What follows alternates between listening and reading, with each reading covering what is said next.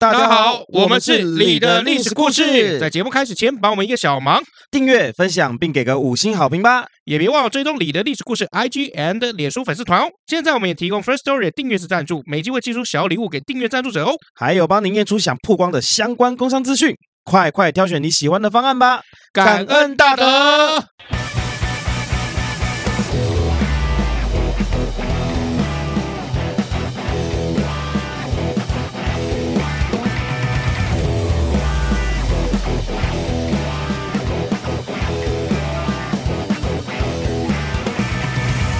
欢迎来到你的历史故事，我是尤周，我是 Max 老麦。怎么样？你对于上次我们讲春秋，你觉得听得懂吗？我听得懂啊，你听得懂？我听得懂啊。真的假的？我们不是整集在睡？没有，我刚刚很想睡啊哈哈。因为我刚刚等你看资料等了很久哦，不止看资料，我们开始都有一些业配进来了嘛，所以我们在讨论，就是我们怎么样这个频道可以蓬勃的发展。讨论完之后就要看录音啦，结果你还在看资料，整理一下嘛。要整理什么？不早整理好。你这种人就是考前都不准备，然后考试都乱随便乱写的人。对啊，才会在那边就是嫌别人那边准备很麻烦，怎么样？没有啊，可是今天要来的话，是就要先准备好。有准备啊，我会把我的部分准备好啊。你哪有什么部分？没有，我说别的事情的话，我会把我的部分准备好。什么部分？对于 Podcast，当然我没有什么部分要准备的，那 就好了，没有要准备的啊。那你该准备，你怎么没有准备好？我没有没有准备，我是把它资料有没有哪个东西先讲，哪个东西后讲，嗯，对不对？然后一边还要写文案，写完你旁边还在看影片打电动。我没有看影片啊，我是打电动。好，文案人家不是早就给你了？文案没有啊，没有人家早就给我。什么时候给你的？我自己写的啊。没有啊，人家给你的文案啊。没有，那个是人家给我的补充资料，不是文案。文案我自己写的。什么时候写好的？刚刚。哎，你知道我去那个？你这个，我跟你讲，你这个拖延症真的很严重。我跟你说，你真的真的是。我昨天去松山慈幼宫拜一拜，然后求了一签。松山慈幼宫是拜那个妈祖的嘛，天上圣母妈祖庙啊，里面也有土地公，也有这个观音、观世音菩萨。好，那我就抽签啊，这个签呢，签师解出来超好笑，就是说这个呃，这个静静的等待会有好消息，但重点不要拖延症。那个签师。解出来是这样，对，就不要拖延症啊！我觉得你今天不只是对 Podcast 这件事情，我觉得你对很多事情都有拖延症。比如说，你工作的事也是啊。哦，真的吗？对啊，每次跟你聊完，然后下礼拜我问你，哎，这个状况怎么样？哦，我还没处理。比如说你对自己的规划啊，或是写一些时间表啊，或是用最这种古这个古老的方式去把你的每一件事情记下来，这个你都是用拖延的。嗯，在做这件事情，就说哦，没有这周好累哦，没有，我就身体有点状况啊，没有，我们公司发生很多事情啊，你看我都会背了。嗯，对，就是这就是很多拖延症，这个就是上班族无法了解的事情。你不要跟我讲上班族无法了解这件事情，上班族才不可以有拖延症啊！就越拖就会越多问题哦，哦，哦，对对对，可是企业不是也是这样吗？所以你就是一个企业啊！好啦好啦好啦，我的确今年是要改一些拖延症的。你从前年就要改了，好不好？啊，我们一点一点进步嘛，怎么可能一口气到位嘛？如果一口气到的话，我还在这边跟你录 podcast 了。你都没有进步，没有啦。我是真的就是站在朋友的立场跟你讲这件事情。真的做任何事情都不要有拖延症，真的很危险。但如果今天时间足够，拖延无所谓啊，我也会有啊。嗯，但是只要你时间规划好，你中间有这个空档，你当然就理应可以休息啊。嗯，对不对？明明你看前一天晚上九点就可以做完的事情，难怪你老婆嫌你啰嗦。你老婆真的在我面前就是说她真的很啰嗦。没有，那是因为他跟你没有话讲，他才这样说的。跟我没有话讲就抱怨老公吗？呃，不然你的形象有差成这个样子。那共同的话题就是抱怨我，就是呛我啊，不然呢？呃。啊，不是不是，我觉得是你还蛮多值得讲的部分，比如说之前不是就跟你讲说那个叫烹煮，然后你讲完 cook，你还是讲烹煮，你不永远不会改啊。所以有我有存在的价值，你只是不拖而已啊，但是你不会改啊。我有存在的价值啊，价值在哪里啦？那你们有话题可以讲。加赛啦，我们今天要来聊这个三国里面应该说很被低估的其中一名的重臣，魏国的重臣满宠。好、哦，为什么我们要讲说很被低估呢？因为其实这个人。如果你单看官位还有他的攻击来说，有没有？他应该要很重要，应该要就像就是关羽、张飞啊，什么夏侯惇这么知名才对。嗯，可是实际上又没有。哦，但是你把他的履历要摊开来看，他又极度的完美。嗯，啊，他就是怎么讲？他就是好像就是缺乏一点英雄该有的这种你知道故事。那他的照片吗？哎，对啊，那是他图啊，概述图两张，看起来蛮讨厌的，蛮讨厌的哦。可能是这个问题哦，顺便被写下来。哦，蛮宠啊，长得太讨厌了，算了，也也不能这样讲哦。据说啊，满宠这个人哈，呃，长得非常的高，嗯，而而且仪容是非常的不凡的。那满宠这个人呢，应该说他就是一个我们现在看起来很讨厌的那种天才。嗯，嘿，他多天才呢？比如说，你叫他去管内政，他就管得好好的。嗯，你叫他去打仗，都都可以打赢。嗯，你叫他去守城，这个永远守得下来。嗯、你叫他干嘛，他永远都做得很好，好像没有什么不行的是是？对他，你叫他管司法，他也可以做得很好，法务部长可以做得很好。哎、嗯呃，对，然后你说这个人心不心狠手辣呢？我跟你讲，超狠辣。嗯，哦，你叫他去救援别人，啊、呃，他都救得出来。嗯，哦，你就觉得就是说奇怪，这个人怎么这么的完美？重点是怎么样？还很长寿，嗯、活了八十几岁才才才挂掉。哇，很久哦！哎，对，在三国那个年代，很多人的这个一般平均寿命可能是四十到六十岁中间的时候，嗯、哎，他活了八十几岁，都活了快二十年了。然后他的官位是怎么样？官至太尉啊，哇，名列三公啊。然后武呢？做到这个前将军跟正东将军，全部都是正号中的正号。哇，厉害哦！我们之前有讲嘛，这个呃东西有东西南北的有没有？这个就正号将军。嗯，哎，对啊，那还有这个前后的这种？也是正号中的正号将军。嗯，哦，像比如说关羽当时就是什么前将军，没错啊，满宠做到前将军。嗯，那这样子的一个人，居然在历史上面有没有？好像有点。默默无名，尤其是三国上面，嗯，就如果今天你不是三国迷的话，你看到满宠，你可能一点感觉都没有，嗯。可是如果现在把他大略的这个生平做的这些事情讲出来，你会觉得他超屌，嗯。比方说，如果今天没有满宠的话，可能孙权打合肥就打下来了，嗯。如果今天没有满宠的话，樊城之战有没有？关羽在打这个襄樊之战的时候，哎，曹仁就守不住了。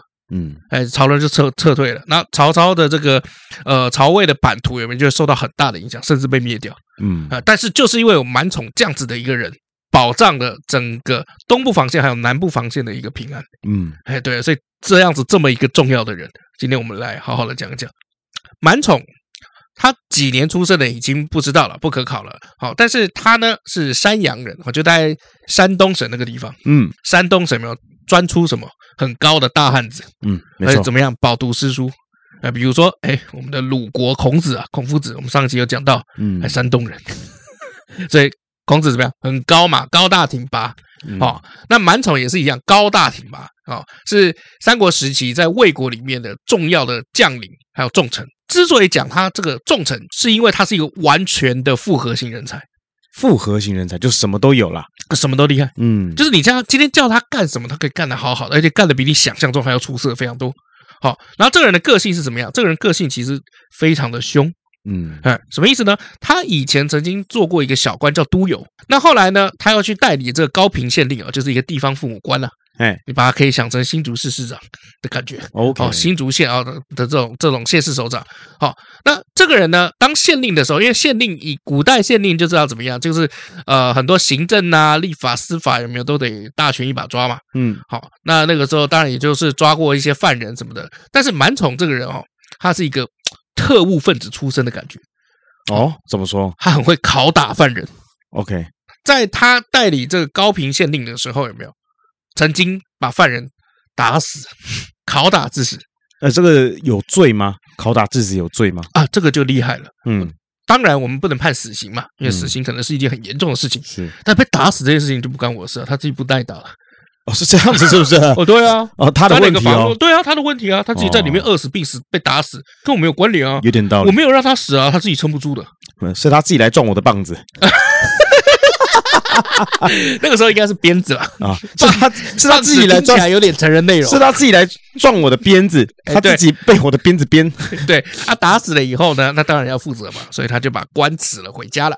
好，那后来在这个初平三年，也就是西元一百九十二年的时候，曹操那个时候在广招天下人，小团队啊，哎，也不是小团队，大团队啊，那个那个年代一招都几千人，就是他的班底喽，哎，他的班底啊。那后来满宠就。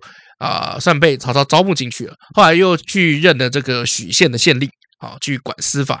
然后他管司法的这个风格就是执法非常的严厉，嗯，比如说就是如果现在被抓到开车骑车没有礼让行人，斑马线上面行人的话，他可能会把他打一顿。打到半身不遂。嗯，哎，对。以暴制暴很好，以暴制暴，哎对。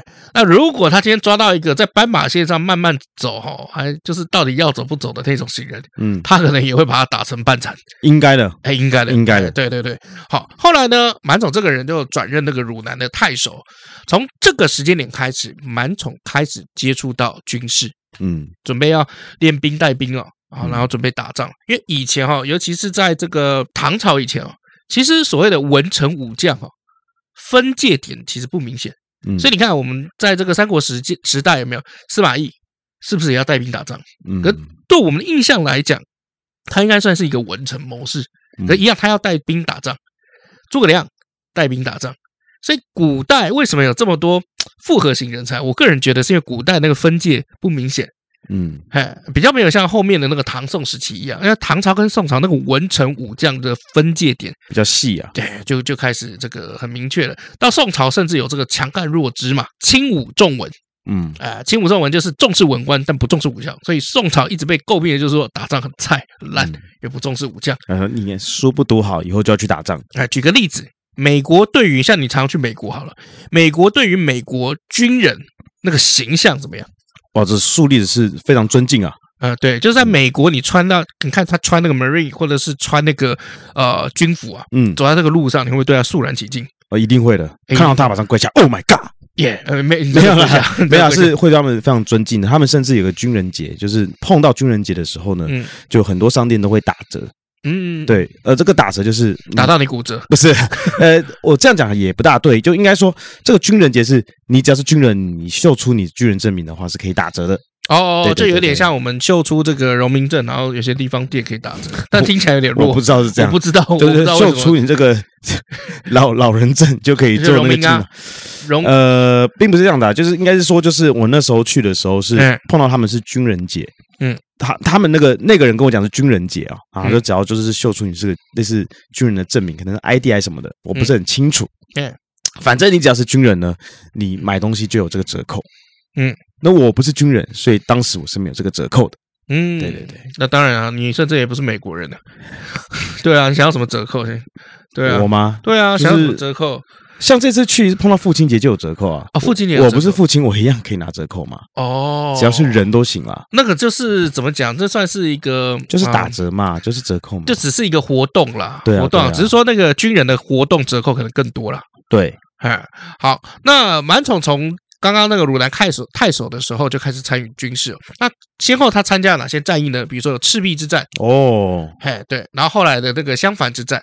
然后以及前面我们讲过那个合肥之战，嗯，后面有两次是满城守下来的，嗯，哎，所以前面最有名的是张辽守的嘛，对啊，后面几次好比较不有名，但是是靠满宠守下来的，嗯，而且其实后面的几次规模也都蛮大的，好，而且满宠那个时候年纪也蛮大的，好，所以为什么就是我们常常在讲，就是说啊，这个这个孙权啊，永远都打不下来，好，就是。有时候人一生当中总会碰到几次克星，嗯，好，那我觉得啦，哦，这个满宠有没有？就刚好就是蜀汉跟东吴他们的克星，嗯，好，但后来也是因为有军功嘛，官就越做越高，嗯，那个将领也越做越高，好，一直升到我们刚刚讲的这个，比如说征东将军啊，好，前前将军，而且后来怎么样，在曹丕在位的期间，满宠获得了跟关羽一模一样的待遇，叫假节钺，嗯，你还记得假节钺吗？哎呦。讲讲看，不记得，干，有个屁头，哎，有个屁。假节鉞的意思就是说，当事情跟战事来发生的时候，你不用上报，嗯，直接全权你处理。哦，我真的不记得这件事。嗯，关羽也有假节鉞。哦，哦，那关羽也是前将军嘛，对啊。那你看哦，这个曹丕在位的时候，满宠也是假节鉞，前将军。所以他等级是、嗯、那个地位来讲是一样，就他做主就行了。这个非常时刻他说了算了。嗯，对，越就是斧头嘛，越斧头你就可以任意的，比如说调配兵粮啊、军马，嗯、然后调度各种军事的部署。节是什么？节就是可以任命，嗯，任命你当什么这样职位，任命你当哦，假节钺，哎，假节鉞有印象，有印象了。哎，对啊，有印象，看到字就有印象了。对啊，那在曹睿期间的时候，他就开始封侯了，然后就领豫州的刺史，然后在。曹睿在位的期间呢，哦，在石亭之战那个时候有没有曹休？嗯啊，中计哦，准备要被歼灭的时候，被陆逊歼灭的时候呢，是满宠跟贾逵一起把曹休捞出来。哦，哎，对，那曹休也算是一个曹家非常算有勇有谋的一个将领，嗯，俗称千里马、千里驹啊。讲他会跑步是不是？哎，不是很会跑，也不是啊，对，就是 就是啊，这只是一个代称的。OK OK，好 OK。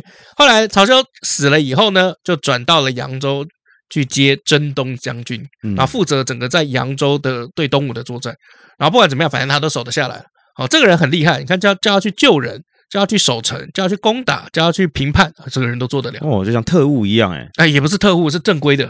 贾节钺是司令官呢。没有说他能力有点像特务的感觉，就是他有特务的心思，对，但是又有军事的这个能力，以及有内政跟司法的治理能力。好哦，好对，然后长得又高，然后家教又很好，重点是怎么样？出身寒门。嗯，哎，他为什么当时会听从曹操的招募？是因为就是说，记不记得三国那个年代还是看你的背景？嗯，哎，对，比如说袁绍四世三公，宾客如云。嗯，好，但是他怎么样？袁绍很重出身，袁家都很重出身。哦，你想想看，这个袁术啊，就是因为袁绍啊啊，算是这个庶出啊，所以先看不起他。嗯，那更不要讲这个呃寒门出身的这个满宠，所以满宠完全是靠自己的能力，然后把自己拉起来。嗯，哦，所以你知道吗？就是当时为什么曹操在选这一批他的班底的时候，会受到很多寒门的士人的青睐，就是因为就是说他不看你出身。没错，所以曹操有写这个嘛，《短歌行》嘛，周公吐哺啊，天下归心。他等于是巩固了寒门这边的选票。哎，对，但是呢，到曹丕的时候又改回来，又改成九品中正制。嗯、哎，所以有的时候你政治上面有时候没办法，但没关系，至少在那个阶段。嗯，哦，那个满宠这样子的这种寒门有没有？哎，是有出头天的机会，处处有啊。哎，对啊，所以你看嘛，这个一天到晚刘备有没有啊？四处要跟人家讲讲是什么？我自己是中山靖王刘胜之后。嗯，哎，就怎么样讲我的血缘嘛。嗯，哎，就是这样哈。那我们随便讲几个蛮宠的这个事迹好了。啊，好啊，终于要讲他事迹了。好，比如说，知道他生平也没有意义啊。对对对对对，好，我们就讲几个细项。比如说，当时这个袁绍是雄霸河北那个地方嘛，然后汝南这个地方呢，又是袁绍的故乡啊，门生宾客无数啊啊，个个是怎么样勇兵据守，所以曹操当时哈对汝南这一块很担心啊，所以就把满宠命为汝南太守。满宠这个人多屌呢，招募了五百个人。去外面征兵五百个人，然后怎么样？就直接攻下二十多个堡垒，而且对于不投降的人，就设计引诱他们前来，然后全部杀掉，首领十几个人全部杀掉。嗯，那这个人很狠吧？好，这样子汝南就平定了。所以以五百个人俘虏了百姓两万多户，还有士兵两千人。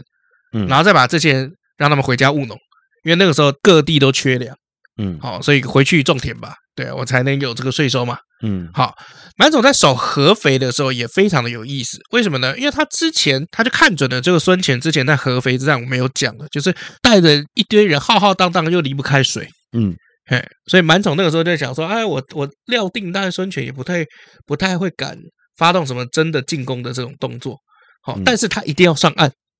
他一定要上岸的，因为他不上岸的话，他回去面子挂不住。嗯，我们不可能来这边到此一游，然后就走了。对啊，就是你至少你说你做个捷运到哪一个地方，至少你出站一下吧。嗯，哎，你你有没有出去有深入的去游玩那个地方，或深入的去哪里的？再回是，你总是要出站吧，你总是要出车站嘛。所以满宠就抓准这个孙权啊，这个出站的那一瞬间，嗯，啊下水上岸的那一瞬间。然后直接用伏兵有没有？然后打了 孙权几千人哦，措手不及。嗯，然后又灰溜溜溜跑回去了。隔一年，这个孙权又来了。这个满宠就趁着这个风势，嗯，顺风的时候，嗯啊，因为你攻城总是要有一些这个攻城器械嘛，嗯，哎，趁着这个风势呢，哎，你看顺风有没有？就让所有的这个士兵有没有发射火箭射过去了以后，这个孙权呢，他们所有的这个攻城器械都烧起来。嗯，孙权的这个家族里面的这个算是侄子吧。嗯，一个孙泰的被射死了啊！哎，这个我们之前有讲过，哎，就这这也是满宠。可是满宠这个人呢，你说他有没有那么坚定呢？他其实一度是想要撤退的，然后就跟呃曹睿讲，就是说，哎，我们可不可以就是哎先放弃，然后我们引诱他到别的地方作战？但曹睿就说不可能，这个对士气来讲是有很大的影响，因为我爸爸跟我爷爷这辈子都没有丢的地方，我怎么能丢？嗯，所以有的时候政治会凌驾专业，就是这样。那没有办法，那满丑只能继续守，哎哎，两次都守下来，嗯，厉害吧？对啊，所以你看哦，我们看这个满丑这个人哦，就是哎，奇怪，这个人好像做什么什么都都很厉害，嗯，对，这个就是他的这个生平哦，运气也不错吧？对，那你看哦，在打那个襄樊之战的时候，曹仁那个时候已经被关羽围到，就是怎么样，已经快要到他妈的人吃人了。嗯，哎，没有粮了，然后大家又一天到晚都在下雨，然后淋雨又泡在那个那个水里水里面，嗯、好，大家就难过，然后又是又冷又饿。嗯，曹仁也想撤退的时候，满宠满反而这个时候跳出来就说：“不准退，不能退，我们只要退了以后，我们那个丞相怎么办？嗯，对啊，我们不能退，我们再坚持一下下，援军马上就到了。”就是因为满宠这一番话，而且也不要只打嘴炮，哎，满宠知道做了什么事情？满宠把自己的马。一匹白马，漂亮的白马，嗯，砍掉，砍了，给大家杀了，啊、呃，我不知道有没有给大家吃，但是他就摆出那个姿态，就是说打死不退，嗯，呃，就有点像那个梁家辉没黑金，嗯，我打死不对，我宁死不降，哎，那这就是满宠，然后就后来真的曹仁就听了满宠的这一番话，然后就成功的继续坚守，好不容易等到这个荀晃的援军，因为于禁呢已经全灭了嘛，七军已经全灭了，嗯，好，然后等到那个孙权就是在后面背刺，好，所以。襄樊之战，樊城之所以可以守得下来，就是满宠。嗯，哎，这在史书上面是有明确的这个记载哈。好，那这个人呢，我们就要讲哦，就是这个人的特色是怎么样？心狠手辣，有能力，而且不迂腐。嗯，好，为什么要讲这些事情呢？是因为你记不记得以前有一个古代有一个人哈，叫商鞅？记得啊。哎，商鞅这个人有做这个什么变法嘛？商鞅变法嘛？可是商鞅这个人哈，因为变法的关系，所以得罪了很多权贵。嗯，因为什么叫变法？就是从既有既得利益者手上把那个蛋糕抢走，没错，分给别人，没错，哎，这个叫变法，分给他们不想分的人，分给什么？分给他们不想分的人，哎，对。他们本来就不想分给任何人啊，哎，对啊，所以秦秦国那个时候是怎么样？秦国就是你要从这些贵族的手上去抢蛋糕，然后分给这些寒门嘛，没错，哎，其实历史上不断的一直在巡回，嗯，那寒门觉得我可以吃到饭。我就都来秦国投靠，所以秦国越来越强大。嗯，好，你你还记得，就是秦国就是这，不管是哪一任公哪一任王，哈，秦国就是靠这样子的方式，然后变法图强的。嗯，好，所以所以才会有这个都江堰呐，李冰父子前来嘛。我们以前有讲过这个间谍嘛，没错没错没错，间谍嘛，结果真的给他盖好了，有没有？然后反而变超强的。哎，对，所以秦国就是在这中间就不断的一直任用一些有能力的人，或是甚至是寒士寒门。好，那。商鞅最后的下场是什么？因为他得罪了一堆权贵，最后怎么样？秦孝公挂了以后，然后下任王就被这个呃其他的原本的一些贵族怂恿，就把商鞅五马分尸。嗯，所以他死的很惨啊。嗯，好、哦，这种能人干力、酷吏有没有？通常在中国历史上的下场都蛮惨的。为什么？因为他是动到了别人的面包，没错，动到别人的蛋糕。所以当今天这个君主啊、哦、换了一个人了以后，看我就处理你。嗯，比如说嘉庆处理和珅，嗯，哎，那比如说这个商鞅被处理，都是这样子的这个结局。可是满宠这个人是例外中的例外，你很少在中国历史上看到有哪一个酷吏等级的人，嗯，获得善终。所以，我们今天来讨论，就是说满宠到底是什么样子的原因。好，他才可以获得善终的。嗯，因为重点是怎么样？人生重点不是坐上庄稼，而是怎么样安全下庄。没错，哎，对，因为留得青山在，不怕没柴烧。嗯，命都没了，那你还谈什么？好，这我们特别来讲一下哈。好，满宠三大特点：第一，心狠手辣；第二，有能力；第三，不迂腐。在建安二年的时候，有一起叫杨彪的这个谋逆案。嗯，啊，这个是曹操主动清点要他处理的。啊，这个是一个啊很危险的一个局势啊！啊，为什么呢？讲这个之前，我们要先讲一下杨彪哈。杨彪这个人呢，因为你记得曹操是一个怎么讲？他一生都很怕人家反叛。为什么？因为大家都说他挟天子，挟天子令诸侯嘛。没错，没错。哦，奉天子令不成啊，挟天子令诸侯。那你看，献帝从这个郭汜那边逃出来。到曹操底下的时候，一定是带着一群的文官过去的吧？嗯，那这一群文官看着这个曹操从一开始说什么这个迎立天子，然后到最后就是利用天子，这群文官有没有？这群汉臣一定会心生不满。嗯，好，然后其中不乏就是本来就很有政治名望跟政治实力的人，而杨彪就是这种人。好，我们的彪哥啊，家里面是什么样子家底？我们讲一下哈。杨彪是西汉赤泉侯杨喜的后裔族人。杨喜这个人是怎么样子的人呢？曾经拿到项羽的首级哦。整个杨家呢，出过四世的太尉，是华阴杨氏的当家人，所以这个家底家格有没有？这家族名望跟袁绍家来比有没有？只有高不会低。所以项羽的首级是他拿下来的。哎，对啊，哦，原来是他哦。哎，对，对啊，那个时候拿他那个时候在河边的时候嘛，把头砍掉就是他嘛。哎，不是，他项羽是自刎的，他是自己自杀的。那你不是说他拿手机吗？对，自杀以后大家可以来剁一剁嘛，就分尸嘛。哦，所以他拿了一部分，是不是？他拿了一部分，有人拿耳朵啊，有人拿手机啊，有人拿什么的，对啊。哦，那有人拿手指头啊，有人拿鸡鸡啊。好吧，那没有人拿脚趾头，没有想象中的那么厉害了。哎，没，不是那种，不是那种，好不好？因为项羽那个开什么玩笑？不是那种，好像抓着头，嘿点，我过架。不是那个 take show，我知道他的，耶，然后举高高，耶，对对对对对对对，那个只有卡通才有，好吧？他他，对对对，应该不会是项羽的头这样被拿，都是项羽然后拿了一串葡萄人头，这样很帅，这样拿起来。然后看着他眼睛，叮，你就石化了。哦，那个是 好像是另外一部电影。好 好好，好，所以这个杨彪有没有？哦，算是妥妥的汉室重臣。哦，家族名望是非常非常好的。也因为这样子，这个杨彪绝对斗胆在朝廷上面公开跟曹操叫板，讲话大声呐。对啊，有种啊。对啊，你知道我以前阿公的阿公的阿公是谁吗？杨喜啊，杨喜曾经拎着项羽的人头啊。哦，你刚有听过有听过项羽吧？有没有？哦，所以曹操其实那个年代大家都看这个，呃，你家怎样？哦，他们他们家这么屌，你就更不要讲了。好，所以这个曹操啊，铁了心了，想把这个杨彪弄死。嗯，好，曹操就怎么样？就真的逮到一个机会哦，就打算叫满宠去处理这个事情，他就要诬陷杨彪谋反。嗯，啊，怎么可能谋谋反？看拎北拎刀有没有？嗯，四世什么三公，四世太尉。对不对？然后祖上又是这个拿到项羽手机的这种人，怎么可能会叛？对啊，全家那个我们家族最棒了，我怎么会去叛变呢？哎，对，过得爽爽的。哎，对，没错哦。所以这个呃，什么荀彧啊，哦，其他人啊，有没有都很紧张？嗯，哦，为什么呢？因为曹操就是把这件案子有没有就给满宠来处理。要弄死他很容易啊，但是这个理由太牵强了，对不对？对啊，当然一枪开始他就挂了嘛。哎，对对，结果你要诬陷他，然后这个理由又很不正当。对对，你不管今天是判他死罪，或是不小心把他打死，嗯，哎，其实都正常一点，对不对？OK，你起码不小心撞死他，哎，是他来撞我的嘛？哎，对对对，哎，应该应该是这样子，OK，所以就决定给满宠。为什么呢？因为在此之前，满宠曾经有个先例。就是曹操有个算堂弟哦，族弟叫曹洪，也是一个曹家大族。这个曹洪哦，算不错哦。为什么呢？因为 算不错，你跟人家很熟，算不错。因为他跟这个曹操是有过命的交情。嗯，哎，就是曹操有一次打哈打仗打输，输的很惨，就是眼看哈敌军都要冲到前面，然后大家都要一起阵亡。嗯，这个时候曹洪跳出来，好讲了一句话：“上我的马。”先走，曹公先走。嗯，然后曹操就说：“啊，我上了马以后，那你怎么办？”然后曹洪就讲了一个名震天下的名言：“天也正名乎？”哎，没有，他没有 干那种。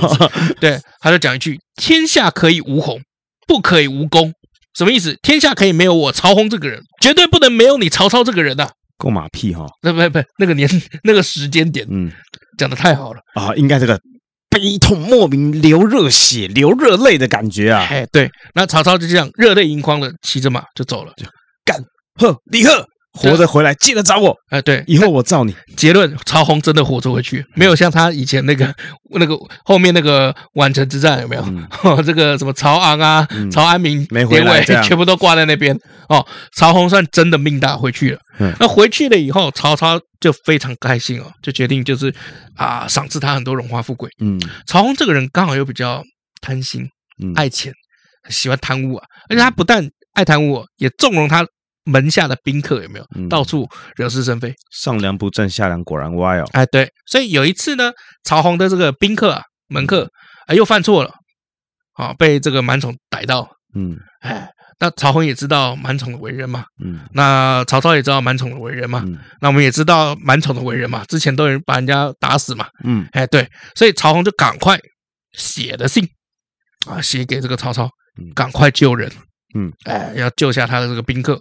然后呢，曹操一看到他说好，我也帮你求个情，写个信，写给这个满宠说，边下留人，边下留人，刀下留人啊，嗯，哈，结果信准备拉拉幕府要寄给这个满宠的时候。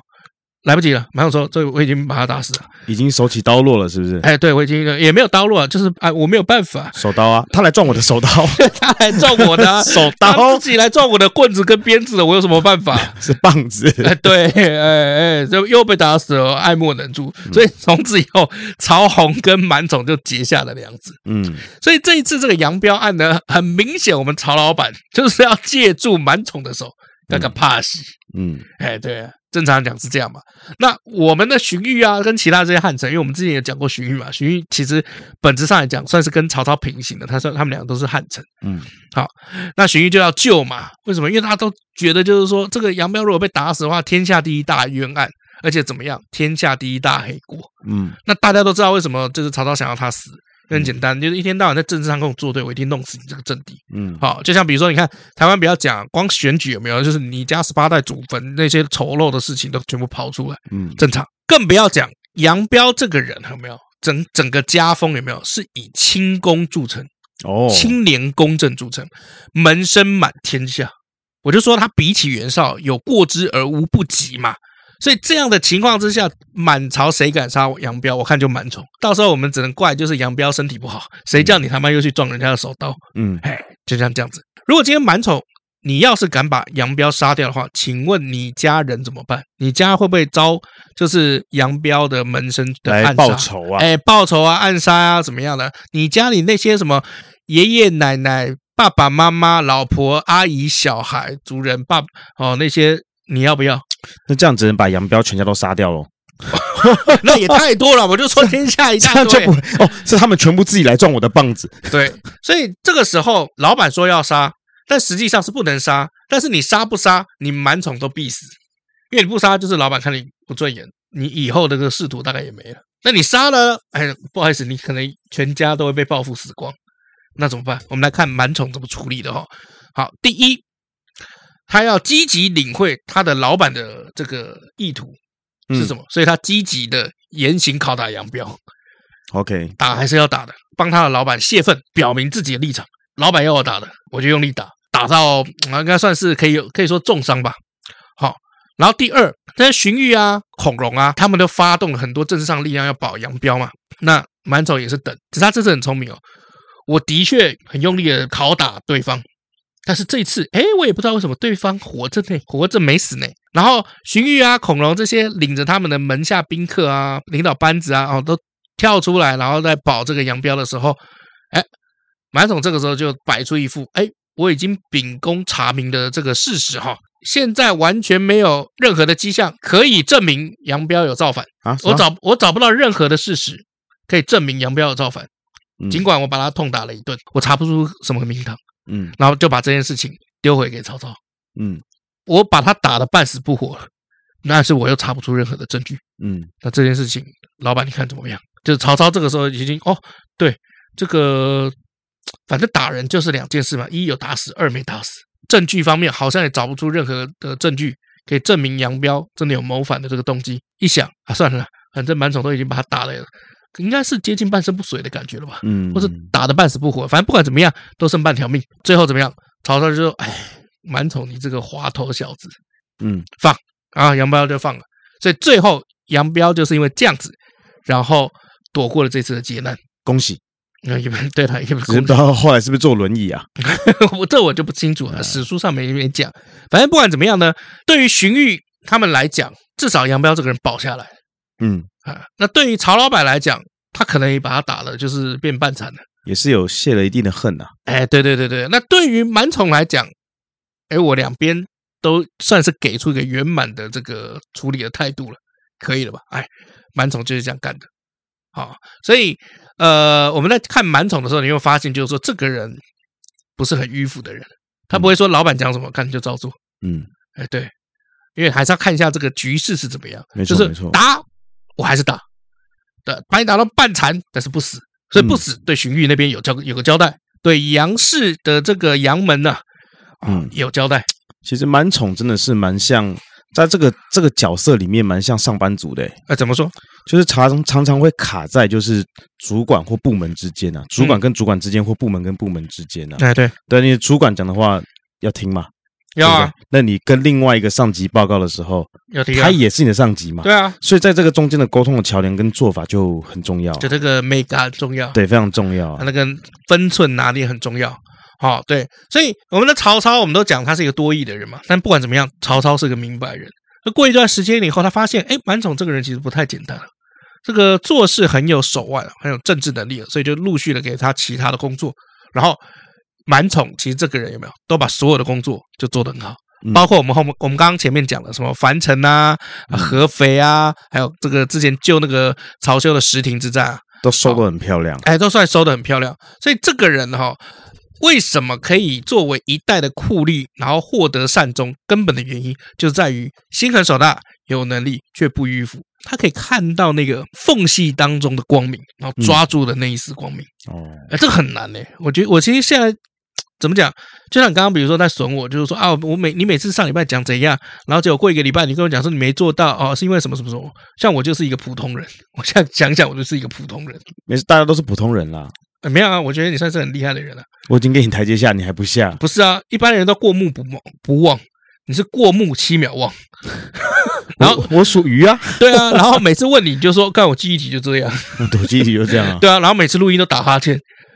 然后刚刚在玩手，刚刚在打电动，然后我在写文案，居然还可以酸我，也没有说一下说说啊，好辛苦哦，对啊，什么的，对啊，啊，我就出张嘴啊，啊，对，大家都听得出来，你只是想抱怨而已啊，嗯，没有，没有，没有，没有，大家都喜欢你，没有啊，没有人喜欢我，所以我跟你讲，这个年头哈，就是看重实力的不多，看重油嘴滑舌的角色啊多一点。哎，什么叫油嘴滑舌？我们就是生在这么悲哀。我跟你讲，我们只是把该自己做好的部分去把它做好。你做了什么？嗯，你做了什么？你说关于在这个频道里面吗？哎，也没有啦。我是我是意思是说你的人生呢？我的人生吗？对，我就是很努力的苟延残喘的活着。我觉得我把苟延残喘这部分做得很好。好好，OK。哦，对了，我们之前不是也有讲过那个司马干嘛？嗯，就是司马懿的那个，不知道该说是天才。嗯，还是就是疯癫的那个儿子。哦，你说干干怎么样？干我们的干哥啊，啊，司马干。其实蛮宠的女儿后来就是嫁给司马懿的儿子司马干。哦，哎，对，所以你知道吗？就是他这个人啊，他的家族哈啊，他的后代啊，不管叫满伟、满炳、满长吴、满奋，都是很好的人才。嗯，所以到曹魏的后期哦，都在用。好，然后因为他出身寒门嘛，所以族人其实不多。嗯，但所以大家也觉得说没什么好威胁的，而且不多以外，每个都还蛮优秀的，好，所以很也蛮适合怎么样辅佐当时的曹魏集团，然后又不用担心说他们就是强大膨胀到哪一种哦政治失礼，然后皇帝会去担心，嗯，所以整个满门有没有？哎都蛮好用的，嗯，那为什么历史上他们的资资料这么少？嗯，我我个人觉得，我我讲一个东西哦，就是我们对于。有悲剧性或有传奇性的这种历史人物，我们就会比留留比较多的心去记他。可是你看他很特别啊，出身寒门，然后还可以就是这么棒，嗯，这也很值得写啊。因为他蛮完美的啊，其实太完美的人，我们反而记不住。比如说西汉开国皇帝是刘邦嘛，东汉开国皇帝是刘秀，嗯，刘秀这个人其实大家对他的记忆点就很新，为什么？因为他超完美，嗯，他也没有滥杀功臣。然后他打仗也都打得超，就是超荒谬，就不怪不但是开外挂，然后在那个年代有没有，就是剿平了很多那个当时其他群雄势力，而且怎么样？据说啊，有一次打仗有没有，打到一半妖风吹起啊，对方那个风飞沙全部都飞到对方的眼睛里面，嗯，无法打仗，所以刘秀就这样把人家干掉。但是再完美的人都一一定有缺陷啊，刘秀就没有什么缺陷啊，就很酷，然后一生只爱一个人。嗯，好吧。对不对？这没有什么好讲的，你知道吗？就有点像那个电影嘛。你要好看的电影，你不能是真善美啊。你说真善美的话，没什么好看的，一定要这个东西，这个剧本有多虐啊，又怎样啊？然后最后那个发奋图强，好不容易复仇成功，发现啊，一切都。很空虚，对啊，太空虚，面上复仇对象原来是自己的爸爸。哦，对对对对对对对，然后这个爸爸有没有还说，其实你是我儿子啊，原本是仇人，对一定要这么虐，这么狗血，星际大战是不是？就是就是一定要这种你才看得下去吧？啊，对啊，如果太完美就没什么好看，就像真善美其实也没什么好看的感觉。我已经忘记内容了，没关系。嗯，所以你看，为什么李世民有名？这唐唐唐太宗李治里面为什么有名？能力好了以外，有没有还有背黑料嘛？嗯，黑料在身上，有黑历史在身上，就是为了这个要上位这件事情，发动玄武门之变。嗯，哦，怎么样？杀掉自己的哥哥啊，哥哥还是太子，杀掉自己的弟弟李元吉，还去吸爸爸的奶头。嗯，你不觉得听起来就很荒谬，然后印象深刻吗？一切都做完了以后，立志当一个好皇帝。嗯，然后就变成千古一帝。就人要有正，要有负啊，才会被人家记住啊。如果你只有正没有负，哎，怕谁记不住？我们的曹操有没有治世之能臣，乱世之奸雄？有没有奉天子以令不臣，所以被记住啊？就是要有特别的事可以讲嘛？哎，对啊，而且这个事有没有要正反都会有？所以满宠没什么特别的事嘛？哎，也没有蛮特别的吧？我今天讲个屁啊！你 不是我讲，我的意思是说，因为他都是太正面了，太正面了哦。是哦，对啊，所以我在讲啊，你要想想看看他的官阶。不过他残暴的例子感觉有点少，我以为他残暴会残暴到一个极致，你知道吗？多极致？好极致！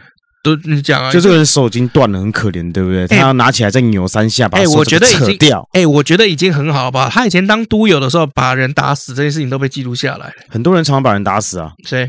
我历史不好，你不能靠背啊！休息一下。哎，老李，我问你哦。哟。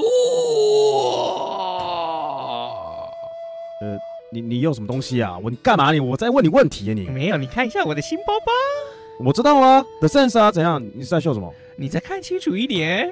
哎，你变胖了。靠背啊，是包包变小了啦。哦，包包也会冷缩热胀哦。北七哦，这是新款的足够包 S，全新十四寸的设计，保留原本足够包的完整功能与专利鞋仓，搭配防泼水面料与超好拉的 YKK 拉链，让你日常上班、上学、通勤、逛街，甚至三天两个轻旅行更足够哦。那这样的话，就不用出门都背那么大的包了，哦。而且我跟你说，还有 navy blue 海军蓝的颜色哦。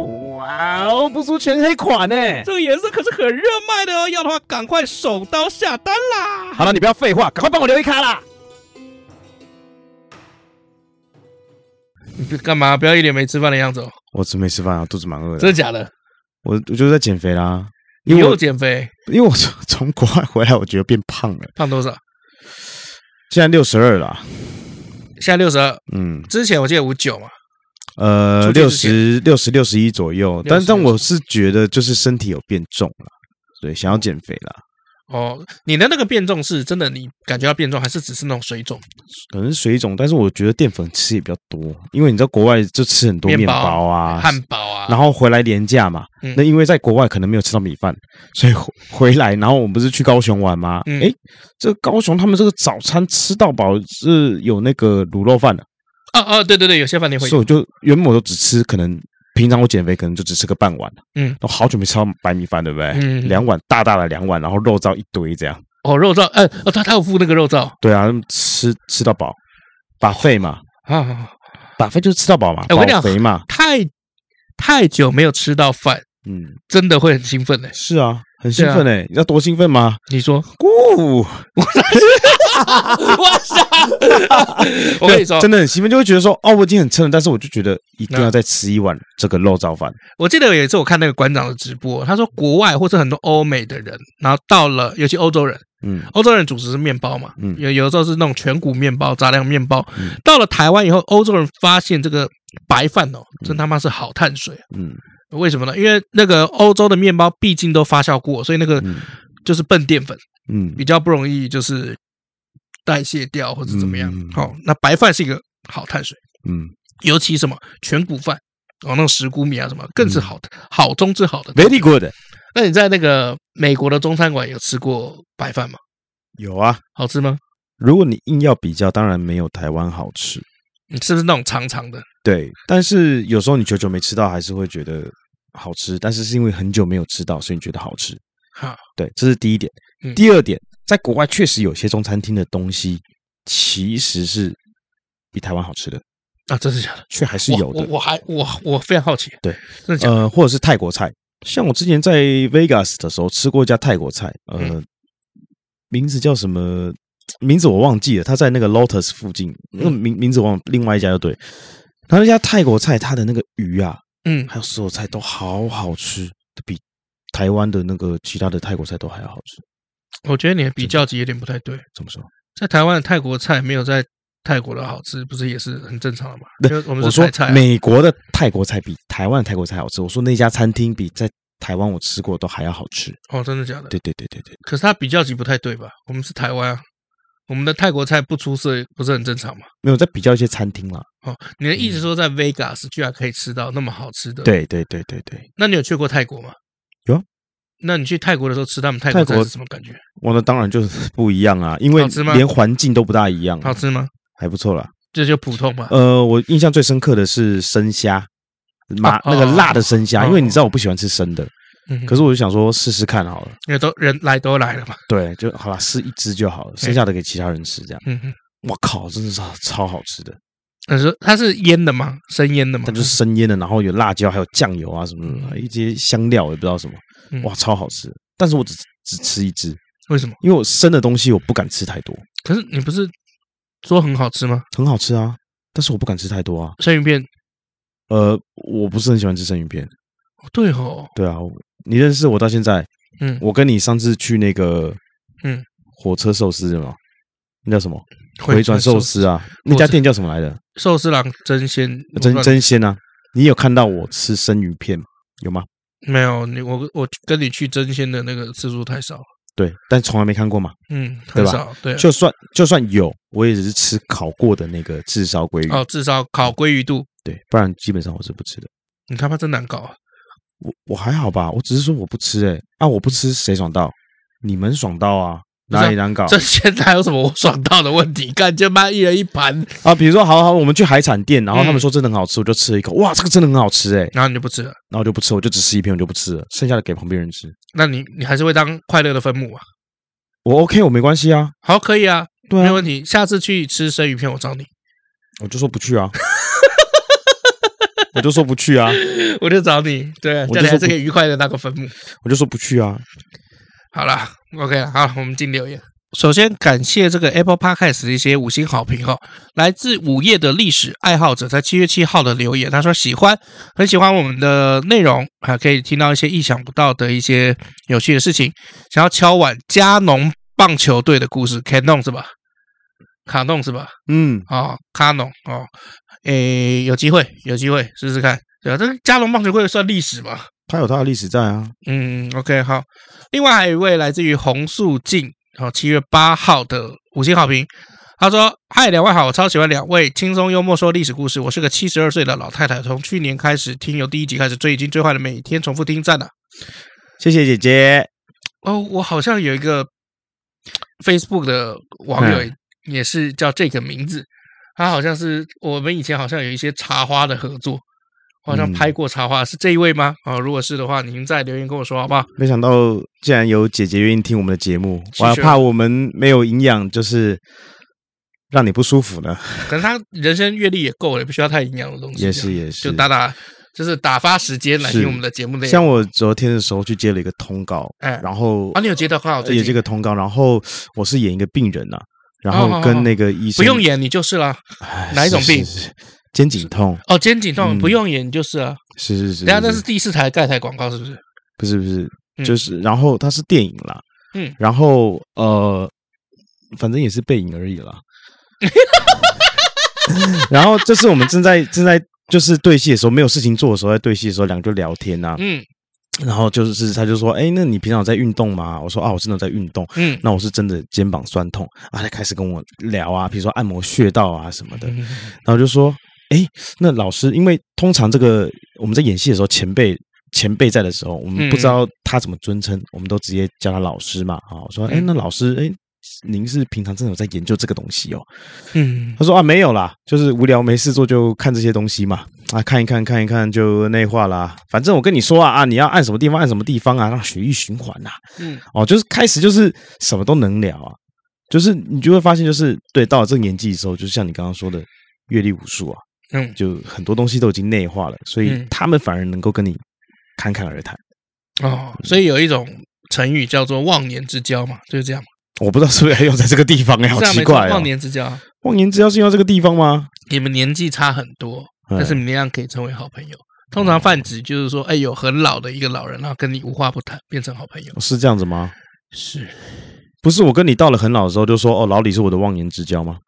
不是，是吗？不是哦，这样子哦，反正意思就是说，呃，很好的朋友，然后没有年龄的差距嘛。嗯，就年龄的差距不是隔阂啦，嗯，对不对？嗯，他就是可以跟你侃侃而谈，所以其实我也是一个算，嗯，我算蛮喜欢聊天的一个人，但是我并不是很喜欢在聊天的时候对方太逼得太紧。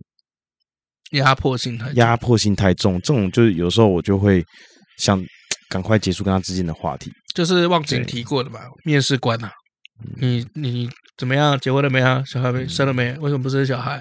嗯，对啊，你有几个弟弟几个妹妹？嗯啊，为什么只有一个弟弟一个妹妹？对啊，就觉得你可以慢慢问，不要问那么快。哦，原来是脑容量不够。就是我是觉得啦，就是聊天是个循序渐进，怎么样聊天你可以让对方觉得舒服，愿意跟你。聊天就像打乒乓球一样，不要用杀球，温柔的就好了。嗯嗯，我我是喜欢这一种。好好，谁不喜欢呢？有人喜欢被逼迫的聊吗？比如说，你有几个弟弟妹妹？我一个妹，一个妹妹。为什么你只有一百六？哎呦，爸爸妈妈是不是这样子？为什么你只有一百六？然后今天你怎么来的？为什么骑摩托车来？因为我只有一百六，所以我就要叫骑摩托车来。我怕我说说轻的话，身高不够高。就有人会希望聊这种吗？这个时候他妈的怎么讲话变那么顺？平常我认识的那个人呢？没有啦，对。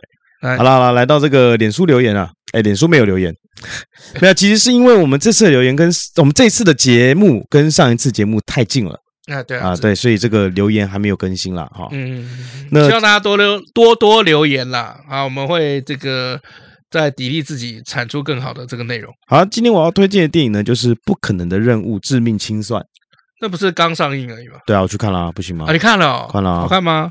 我觉得好看，我喜欢啦。嗯。你们喜不喜欢？我不在乎。没有啦，Tom Cruise 不是说拍到八十的 第一张吗？他真的是第一张吗？他是对，他是第一张。他好像会分上下集啊。嗯，他现在这是上集，那下集应该是明年暑假，我估计。那不可能任务这个算是系整个系列第七集。那我觉得这一集它的叙述方式啊，整个故事整个感觉很像整个系列的第一集。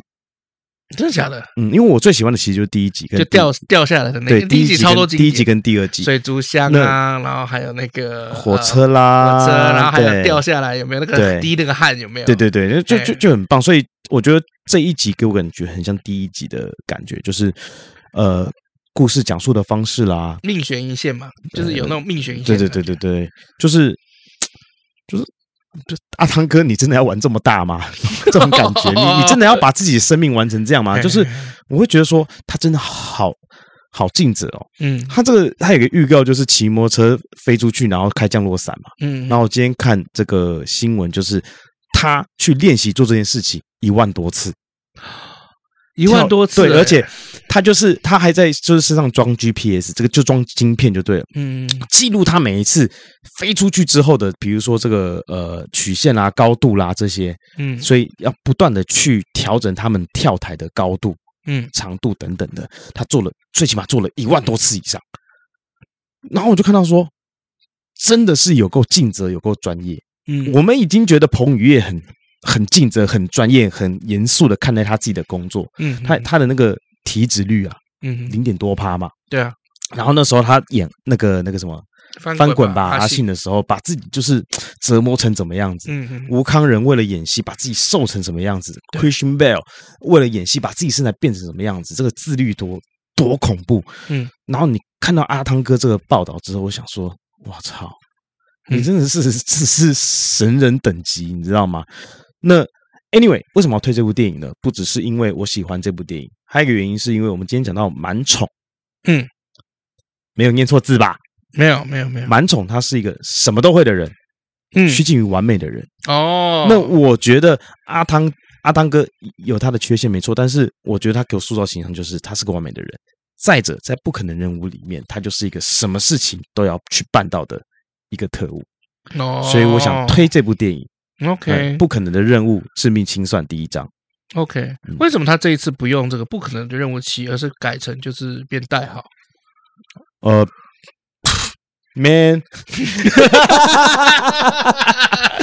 因为他上下集嘛，每一集都有他的名字在啦。你去看前面的都有他的名字在，可以变成一七之一啊，七之二啊，不可能任务七之一，这样就弱了啊。嗯，人家就表明就跟你说，哎，我要做两集哟。嗯，要不要来给我骗一下小笨蛋？哎，所以不会有那种你明明知道他是上级，但你看了会很不过瘾的感觉吗？不会，不会，不会，就是你会觉得说，哦，好像就比如说这个卡，你觉得哦，可能就结束了，结果后面还有，嗯，不要讲，后面还有，不要爆出来，就会觉得，你就觉得就是你投了三百块的飞电影票下去，嗯。就是我要买这个东西，但我真的有买到，而且还物超所值。对对对对对对对对对，物超所值也还好啦，就是我会觉得是值得的，我觉得可以画上等号。哦，但是因为我在百老汇看，哎，所以我会觉得超过了这个金额。哦，多少钱？呃，刷中信两百四，而且百老汇有些电影院第一排是可以躺下来的，嗯，所以我们是躺下来看的。小厅嘛，百老汇是小厅嘛。呃，嗯，跟其他比起来是比较小厅一点。嗯，对。那我在网络上有看到一些差评，还有一些人不能够去认认同的这部电影的很多地方啦。嗯，那我觉得这就是很主观啦。嗯，好，那就大家就仔细看了。好，嗯，OK OK，啊，感觉推的不错嘛。我蛮喜欢这一部的。应该说，整个不可能人的任务从第一集到现在的这个，那你有哪一集是最不喜欢的吗？好像没有诶、欸，因为是阿汤哥。对啊，那我最喜欢是第一集嘛，不用说嘛。再来喜欢的就是第二集，嗯、因为第二集是吴宇森导演导的，而且第二集是所有系列里面最完全不肯、完全不像不可能人物的一集。哦，对，对，所以我我也还蛮喜欢他的，而且他里面是长头发，我觉得很帅。啊，对。然后他的配乐我也喜欢，是 Limbowski 的音乐，所以我很喜欢。第三集的 Rabbit Food 的那集还不错啦。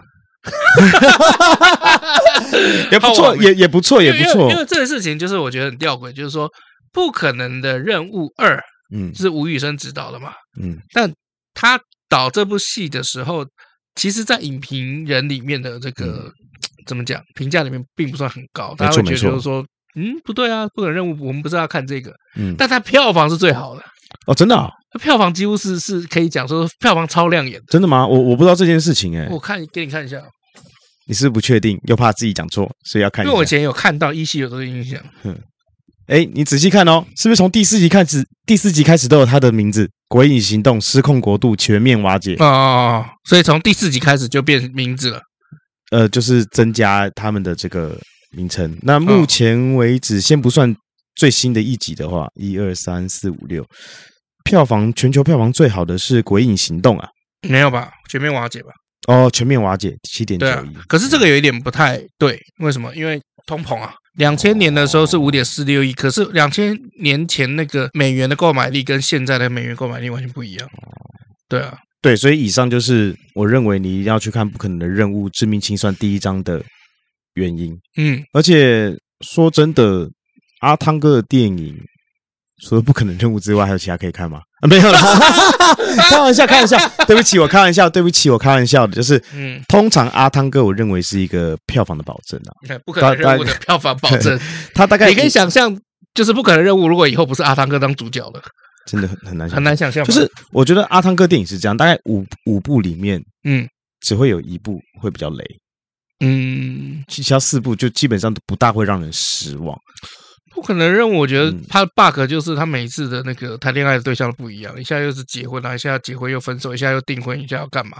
没关系啊，无所谓啊。那每一集，反正每一集的结局都好像是我跟这个人就要永浴爱河的感觉，但其实到下一集有没有，然后又变了。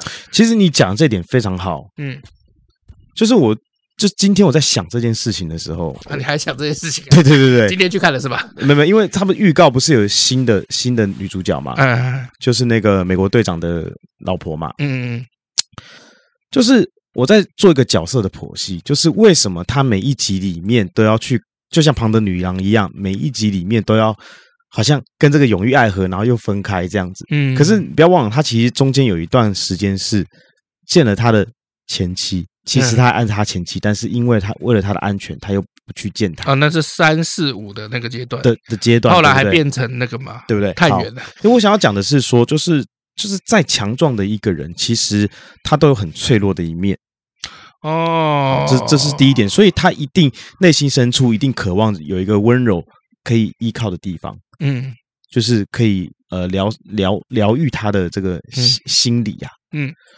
所以为什么每一集都一定会有一个这样子？再者，第二集就是 小情小爱嘛，才会有人想看一下嘛。嗯，帅哥美女嘛。嗯，所以我觉得商业商业部分是刚刚说小情小爱，那角色剖析的话，我认为是这个样子。嗯，可以接受吗？不行。嗯，所以以上这些原因啊，我就是想要推荐大家去看《不可能的任务：致命清算》第一章。那真的真 的非常好看，我觉得你可以细细品尝啦。就是说故事的部分，不可能任我好难细细品尝，从来没有细细品尝过，就是爽片嘛。第一集就可以细细的品尝，没有细细品尝是第一集没错啊。对，所以我就跟你讲，这一集跟第一集我觉得很像。嗯，所以我是跟你说细细的品尝。嗯，然后我也会很期待下一集。那你会推去看什么 IMAX 版吗？不用啦，不用看 IMAX 版。但是这阵子有一个那个诺兰的新片，那个那个可能就要看 IMAX，因为它是全全部都是用 IMAX 那个摄影机在做拍摄的。哦，没没，那就诺兰的风格，诺兰就不爱数位化。叫什么？奥本海默？我不知，我我应该会，我应该会去看呐。OK，对对对对啊，时代也不一样啊。你看，不可能任务一的时候，我们是一定要去电影院才有这些东西看。嗯，然后连看录影租录影带这件事情，因为那个时候百视达还在嘛。哦，都要排队诶，对啊，都要排队，然后回来，然后用录影带看这些东西。嗯，对，但时代不一样了。但录影带租回来，嗯，看录影机坏了，对不对？对，然后那个现在就是好像越来越少人去电影院了，比较起来了，就是大家大家想，大家比较有些现在就是大家分众嘛，大家喜欢在家看。我那天去是满场诶，哦，真的假的？嗯。我是上映上首映那一天的晚上看的，那一定蛮长的啊，那就跟去看《灌篮高手》然后首映的时候一样。以上这是我们今天节目的内容，希望你会喜欢。我是尤忠，我是 Max 老麦，我们下次见，拜拜。